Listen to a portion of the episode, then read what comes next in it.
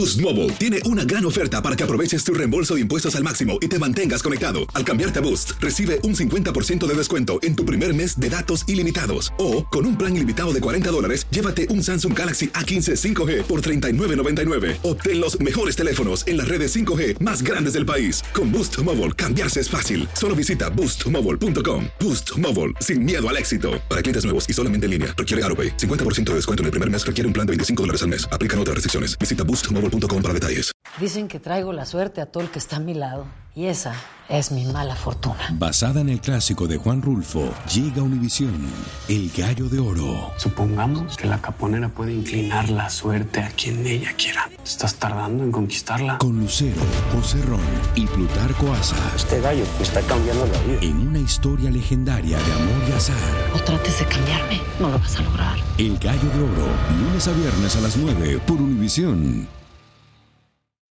El siguiente podcast es una presentación exclusiva de Euforia On Demand. Pero vamos al primer tema del programa de hoy, que se desarrolló aquí esta mañana la historia, luego de que Rubén Sánchez entrevistara al senador independentista Juan Dalmau por unas expresiones que hizo en sus redes sociales, creo que fue el domingo, luego de haber presenciado y hasta intervenido en un episodio de violencia doméstica en público, en plena playa de la isla de Culebra, donde tantas personas van a pasar fines de semana, vacaciones cortas, inclusive turistas del exterior que vienen a pasarse ahí una buena semana de playa. Y el senador Dalmau, como otros puertorriqueños, pues se encontraba con su familia ahí cuando, según su propia versión, esta mañana aquí en WKQ, pues se encuentra con esa eh, situación en la que él al percatarse, según cuenta, que estaba siendo agredida una mujer por un hombre y que aparentemente nadie hacía nada por intervenir en un abuso de esa naturaleza, pues decidió intervenir y aunque no tuvo que llegar a ponerse a, irse a las manos, a cocotear con el agresor, pues ciertamente su intervención tuvo el efecto de, de paralizar la golpiza y la agresión. No sé si las personas allí en la playa reconocerían al senador, pero obviamente cuando alguien interviene, normalmente, aunque no sea una persona famosa, pues esto pasa a otro nivel. Hay dos cosas o tres que yo quiero recalcar del relato del senador Dalmau, porque el propio senador Dalmau le dice a Rubén esta mañana dos cosas importantes. Primero, que se entera luego de que en la lancha de por la tarde, de las seis de la tarde, venía el individuo luego de haber sido arrestado por la policía por haber estado agrediendo a esta persona que presuntamente era su esposa o su pareja.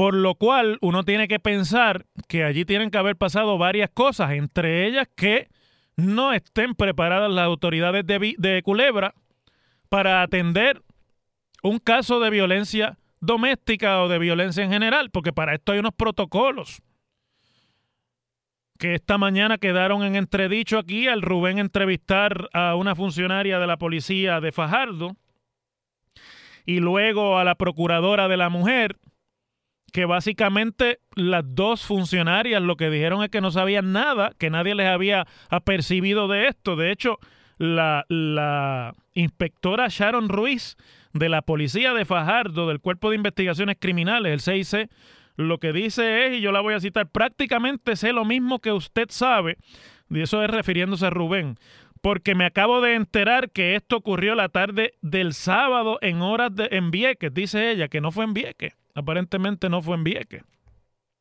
Yo te aseguro que nosotros activamos ya el protocolo de violencia doméstica. Me acabo de comunicar con la directora de violencia doméstica del Cuerpo de Investigaciones Criminales de Fajardo, donde ya se le está dando seguimiento para localizar a la víctima. Te aseguro que si alguien violentó el reglamento del negociado de la Policía de Puerto Rico, va a tener que atenderse a las consecuencias. El problema es que esos son dos días después de la agresión en la que el individuo queda en la libertad de montarse en la lancha de por la tarde para regresar, me imagino que con el mismo grupo de gente que llegó a la isla grande. hay que ver qué fue lo que pasó, esto se está investigando, pero hay muchas veces que cuando se llega al momento, los protocolos requieren que la víctima eh, radique una serie de, de, querellas y demás, y a lo mejor, y muchas mujeres por intimidación terminan no radicando cargo. O no, o, tratando de atenuar lo que es un patrón de violencia doméstica, pues porque hay otra serie de eh, agravantes alrededor del ambiente en el que se da esas agresiones que hacen que las mujeres tengan miedo de defenderse. Lo que llama la atención mucho, no esta no sería la primera vez que una víctima de violencia doméstica después dice que no, que no quiere eh, radicar cargos contra su pareja y demás. Ustedes saben que de eso está lleno, está lleno el, el récord público en Puerto Rico está lleno de este tipo de incidentes, en el que después las mujeres pues deciden no, no hacer valer. Pero a mí me parece que lo grave aquí es que aquí había cientos de personas en esa playa observando ese abuso y que si no es porque el senador Dalmau decide tomar él la justicia en sus manos, por así decirlo, a nadie le interesaba el asunto. Porque eso dice mucho de nuestra sociedad y del nivel de deterioro en que la convivencia en comunidad la convivencia social eh, ha llegado en Puerto Rico. O sea, esa gente, si no es porque Juan Dalmau interviene, hubiesen visto a este hombre matar a esa mujer allí a golpes y nadie hubiese dicho nada. Familiares o, o por lo menos allegados allí presentes, que son tan delincuentes como el agresor. Una persona que es testigo de un delito y no hace nada para evitarlo o de una agresión es cómplice de eso y es tan delincuente por omisión como el agresor. Pero eso, mucho, eso da mucho que pensar. La otra cosa con la que quiero redondear este comentario es que el senador Dalmau le dijo a Rubén, yo lo escuché en una de las 24 veces que se repitió esa entrevista esta mañana aquí. Estoy exagerando, obviamente. Pero en una de esas repeticiones escuché la entrevista completa. Y el senador Dalmau le dijo a Rubén que aparentemente, y según él luego conversó con los agentes de la policía, que dice él que intervinieron a tiempo, tan pronto él los llamó, etcétera. Pues le dijeron que el hombre estaba en ese comportamiento después de una combinación aparentemente de alcohol y de medicamentos para una condición mental. Y ahí me quiero detener un momentito con ustedes porque la mañana de hoy noticiosa en Puerto Rico es una mañana sobre violencia. Que si mataron a una mujer en tal sitio, que agredieron a una mujer en una playa, un senador tiene que intervenir para que no la maten. Que eh, el, área turística está en, en, problemas de criminalidad y hay un hotel donde hubo una situación de, con rehenes en pleno condado, el consulat me parece que fue. Entonces, cuando el senador Dalmau dice a Rubén que aquí había una combinación de alto consumo de bebidas alcohólicas y la combinación de eso con medicamentos para condiciones de salud mental, a mí esto me hace reflexionar sobre el grave problema de salud mental que tenemos en Puerto Rico. Y no estoy trayendo esto para excusar la actitud del agresor, ni para que, eso sea ningún tipo de atenuante sobre lo que cuando esto se investigue la justicia tenga que hacer con un abusador de esa naturaleza, que hay muchos testigos de lo que allí estaba ocurriendo, no solamente el senador Dalmau. Sí que también aquí en Puerto Rico nosotros a veces no percibimos que uno de los principales problemas de salud que tenemos, mire, más allá del cáncer y más allá de la diabetes y más allá de otras condiciones que hoy día se están convirtiendo en problemas casi pandémicos, es la salud mental.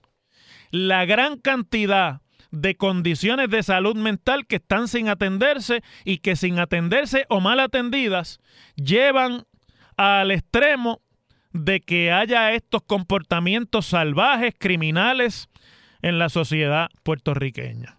Déjenme relatarle y, lo quiero traer porque este fin de semana yo estaba en un lugar del condado desayunando, donde habitualmente voy. es un lugar conocido, muy en el medio de la zona turística. Yo estaba allí con unas amistades. Y había, porque el hotel que queda al frente es un hotel en el que se ha convertido como una especie de cuartel general del personal federal que todavía queda en Puerto Rico y que llegó originalmente, especialmente de la milicia al principio, ahora son de otras agencias federales, para seguir atendiendo el asunto de la recuperación después del huracán María. Bueno, ese es un lugar normalmente muy pacífico y muy tranquilo, donde cada comensal está con lo suyo y están hablando y están y hasta cierto punto es bien bueno porque todo el mundo habla inglés allí. No es un lugar muy frecuentado por puertorriqueños.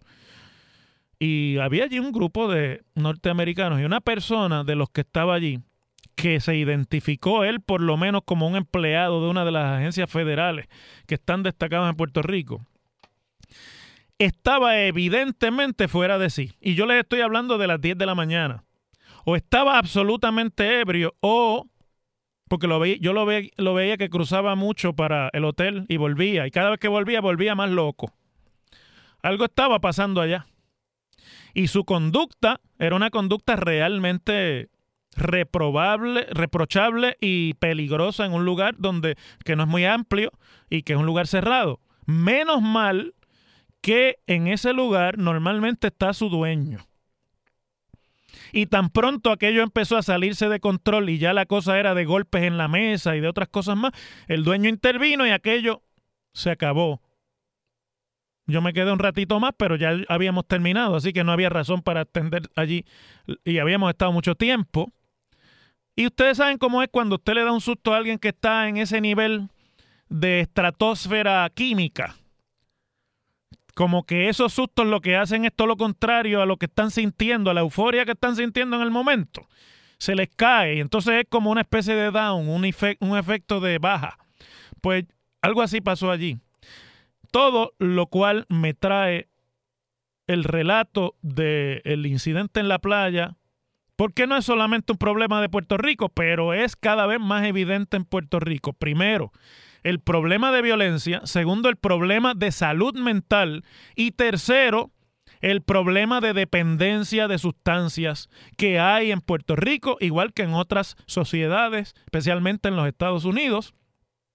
Y a veces no tenemos la conciencia de que estamos rodeados de gente que no pueden estar, ni, ni, se sienten contentos, ni se sienten tranquilos, si no están utilizando una de esas muletillas, o el alcohol o los medicamentos o sustancias aún de mayor fuerza que son controladas en Puerto Rico.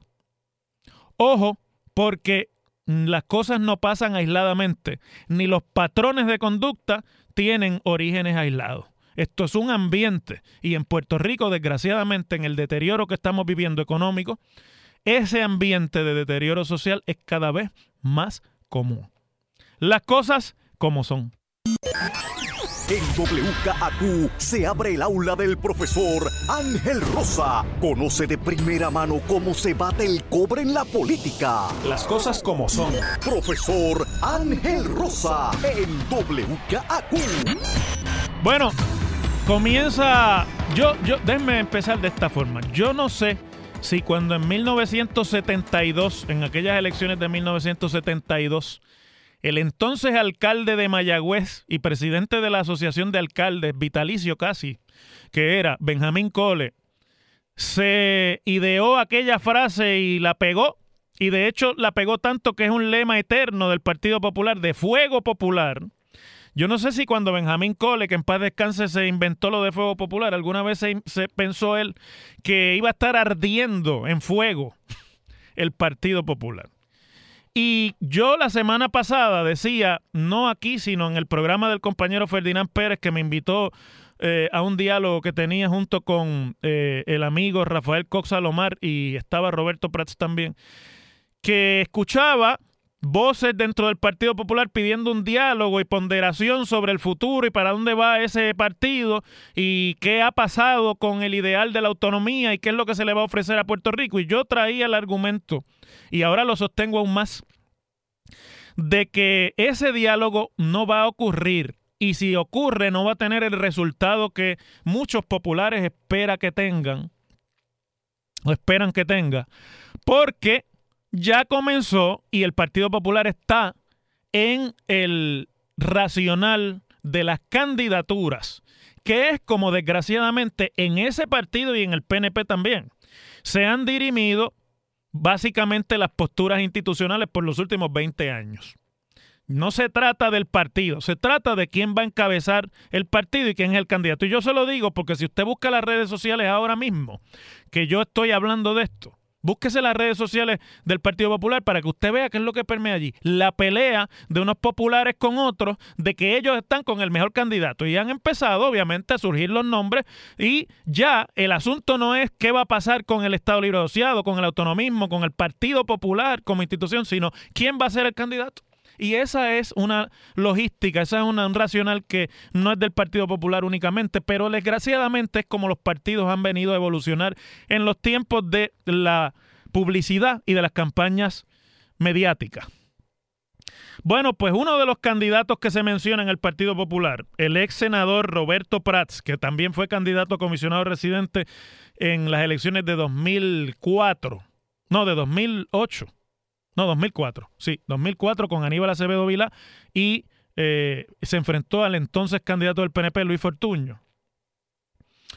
Pues ha inscrito su comité de campaña rumbo a las elecciones del 2020 y hoy sale en el periódico El Vocero, en la página 11 del periódico El Vocero, una querella, una denuncia de Prats quejándose de que las reuniones de reorganización del Partido Popular que se están llevando a lo largo y lo ancho de los municipios, especialmente donde el Partido Popular no ganó la alcaldía, para disque reorganizar el partido, se están convirtiendo en unos monólogos de Héctor Ferrer, el presidente del partido, y que cuando personas como él o Juan Zaragoza, dice él, en unas expresiones de hoy, que tienen o han hecho público eh, el hecho de que están considerando la posibilidad ellos de ser candidatos, eh, van a esas eh, actividades, no los dejan hablar. Y que solamente se le permite hablar a Ferrer o al secretario general del partido. Y dice aquí Roberto Prats, hoy lo voy a citar, muchas veces la gente pide que quiere, que quiere escucharnos y no lo permiten el único que puede hablar es Héctor Ferrer y nos quedamos Zaragoza y yo mirándonos las caras. Todo eso es óbice para que Prats haya anunciado hoy, que es parte de lo que la querella esta conlleva, que él pues va a comenzar sus propias reuniones por a lo largo y lo ancho de la isla para él poder hablar con los populares porque no lo dejan hablar en las reuniones del partido. A lo cual el presidente del partido, Héctor Ferrer, dice que él no es candidato, que él es el presidente del partido, él no está en la buscando ninguna candidatura y que él no va a permitir que nadie utilice las reuniones del partido para adelantar candidaturas, que el que quiera ser candidato, que se tire al ruedo y que adelante sus candidaturas, pero que no en sus reuniones. Pero me cuentan a mí que en esas reuniones en las que supuestamente de lo único que se habla es del partido y que el único que habla es Ferrer, parte de lo que se dice es que Ferrer fue el que más votos sacó y que él sabe cómo derrotar al Partido Nuevo Progresista y que, eso de que es el que más votos sacó es el efecto, es un efecto matemático que lo que se utiliza es para engañar a los populares, porque la realidad es que había seis candidatos a la gobernación y cuatro candidatos a la comisaría residente. Por lo tanto, los votos de la gobernación estaban divididos en menos gente, en menos candidatos que los de comisionados. Y es natural, entonces, que todos los candidatos de comisionado hayan sacado más votos que sus candidatos a la gobernación, lo cual es además muy común. Siempre ha sido así. Pero bueno, el asunto aquí es que yo he recibido mucha información de qué es lo que se habla en esas reuniones y no hay duda de que ahí se está por lo bajo y como que no quiere la cosa, adelantando la candidatura de Héctor, que el que piense que no es candidato, pues no sabe nada de política. Y está haciendo lo mismo que han hecho presidentes en el pasado, de utilizar la ventaja institucional que le da la presidencia al partido para adelantar lo suyo. Eso no es una cosa ni nueva, ni se la inventó Héctor, ni es la primera vez que pasa. Eso pasa mucho y ha sido así a lo largo del tiempo. El que tiene la ventaja institucional la usa. Esa es la realidad. Y en este caso, pues la está usando Héctor, que es el presidente, que están obviamente en preparación para una asamblea en noviembre, creo que va a ser, de delegados, y esas reuniones se convierten en las reuniones para conseguir los delegados que después se expresen sobre la presidencia del partido. Eso lo sabe todo el mundo, y el que no lo quiera admitir, pues miente. Así de sencillo es. Pero me parece que la verdad es que Praza hace bien yéndose por su cuenta y montando su tinglado y explicándole a los populares lo que él le quiere explicar en este momento. Vamos que hoy día, con las facilidades que hay en la de las redes sociales y demás, pues es bien sencillo usted montar su tinglado. ¿Se acuerdan cuando los diálogos patrios de Carmen Yulín, aquello fue un escándalo? Pues mire, ahora se van a montar los de Roberto Praza y así van a tener que hacer todo porque Héctor no los va a dejar hablar el partido y su estructura es de él y él la va a usar para su propio beneficio. Es algo que ha pasado antes en el partido y que no solamente ha pasado en el Partido Popular.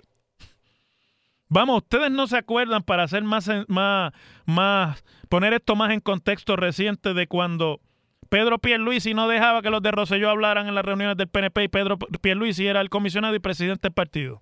No los dejaba hablar, pues Roselló fue y montó una cosa aparte, se llamaba Boricua Ahora Es, y la lucha de la estabilidad, y le montó un partido paralelo y lo derrotó en unas primarias y después se convirtió en gobernador. Así que la historia está escrita ahí. El que no la quiera ver, pues no le gusta que uno diga las cosas como son.